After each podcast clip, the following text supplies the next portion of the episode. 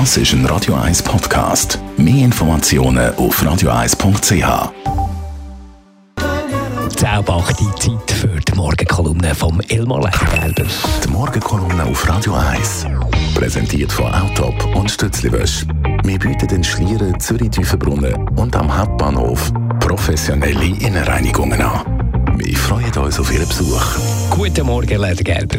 Guten Morgen miteinander.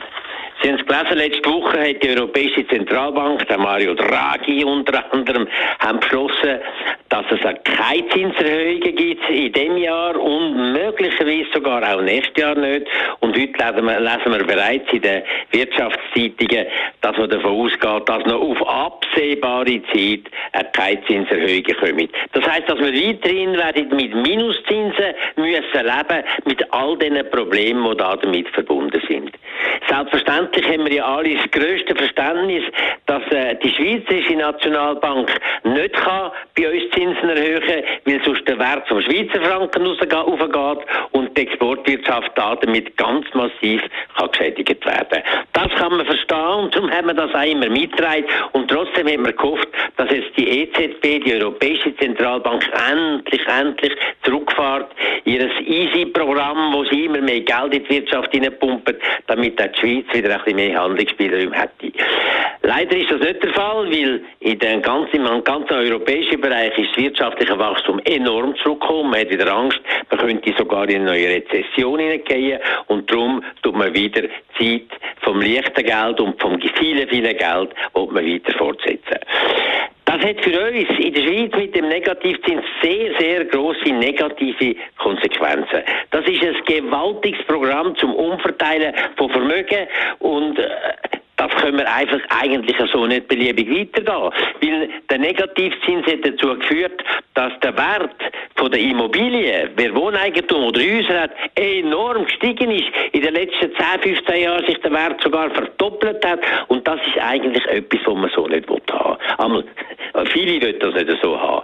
Und es hat auch dazu geführt, dass wer Wohneigentum hat, billiger wohnt als jemand, der in der Miete ist, mit einem vergleichbaren grossen Objekt. Wer eine Viereinhalbzimmerwohnung besitzt, äh, zahlt wesentlich weniger als der, der eine Viereinhalbzimmerwohnung muss mieten. Und das ist eigentlich nicht nur stoßend, sondern es ist auch ökonomisch falsch und es ist ungerecht. Es hat auch dazu geführt, dass der Negativzins äh, vor allem bei der Pensionskasse enorm einschenkt. Ihres Geld wird nicht mehr positiv verzinst, sondern negativ. Und es stimmt nicht, was man immer wieder hört, dass ja nur ein kleiner Teil von den Geldern von der Pensionskasse Cash äh, vorhanden sind und damit einen negativen Zins müssen zahlen. Es ist auch aber anders, dass auch Bundesobligationen bei dem Negativzins nicht mehr rendieren und ein grosser Teil von den Anlagen von der Pensionskasse muss ja in solchen Anlagen sein, eben in Obligationen und damit verlieren die ständig Geld und können die Rente, die sie wollen und wo wir wollen, dass sie sicherstellen, können sie nicht mehr sicherstellen.